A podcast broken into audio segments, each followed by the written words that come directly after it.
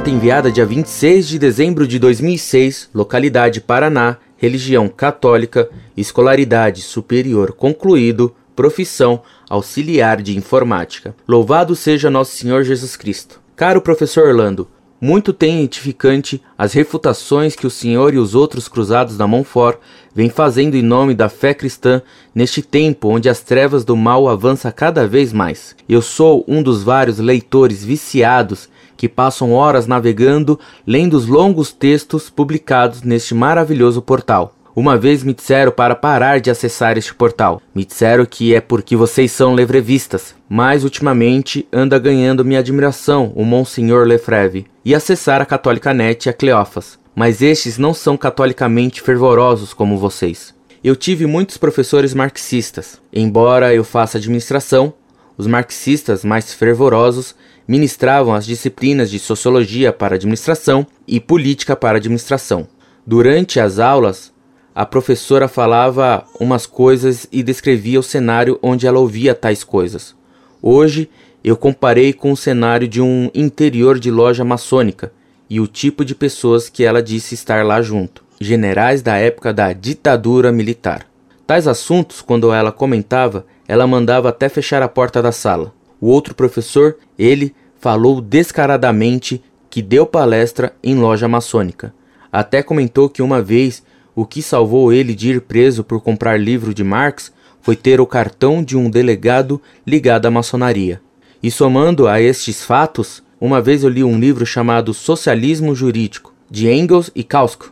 Acho que é assim que se escreve. E transcreveram uma entrevista que o repórter fez com Marx, feita na própria residência do Marx. Descreveu que Marx morava em uma casa de alguém de classe média. Sempre os tais professores nos diziam que ele vivia na miséria, mas como ele vivia na miséria se morava em uma casa de alguém de classe média? Diante do que nos diziam os professores que davam a entender ou até diziam abertamente que já entraram em loja maçônica, por acaso lá não é lugar onde existam vários marxistas? Por acaso a maçonaria não está interessada em tal sistema científico, em tal filosofia? Por acaso Marx, Engels e outros socialistas não eram maçons ou de outra sociedade secreta? Auguste Comte também não fazia parte dessa sociedade? Por um acaso, o que falam sobre Marx?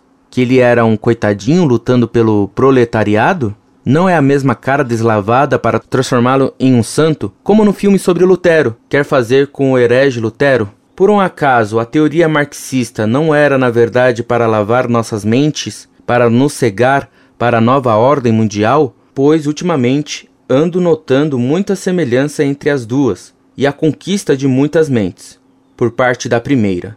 Na sua opinião, Marx estar envolvido em organizações trabalhistas, na verdade, não poderia ser para monitorá-los? Pois, se era maçom ele e andava no meio operário, podia depois que fingir estar do lado do mais fraco ir vomitar na lojinha? Fiquem com Deus. PS. Peço que quando publicarem omitam meu sobrenome e a cidade, devido aqui onde eu moro ser tão marcante a presença de lojinha que pode fazer mal à minha família. Professor, esta sociedade discreta, que aqui parece mais sociedade exibida, tem sua lojinha bem perto da principal catedral da diocese e tem muitas empresas e partidos políticos aqui que utilizam os símbolos maçônicos, principalmente a pirâmide com o olho.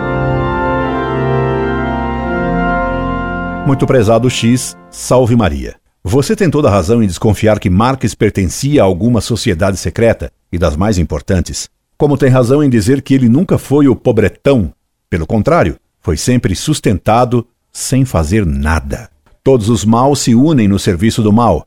É o que explica Leão XIII na Humanum Genus, encíclica escrita para condenar a maçonaria. Recomendo muito que a leia. É possível que Marx tenha tido alguma ligação com os franquistas, seita cabalista sabataiana, difundida secretamente na Alemanha. Os indícios não são muitos, mas os fins e os meios recomendados por Marx estão de acordo com essa seita. De todo modo, as sociedades secretas sempre apoiaram o marxismo e seu desejo de igualdade absoluta. Fico bem contente com sua compreensão do que ensinamos no site Monfort.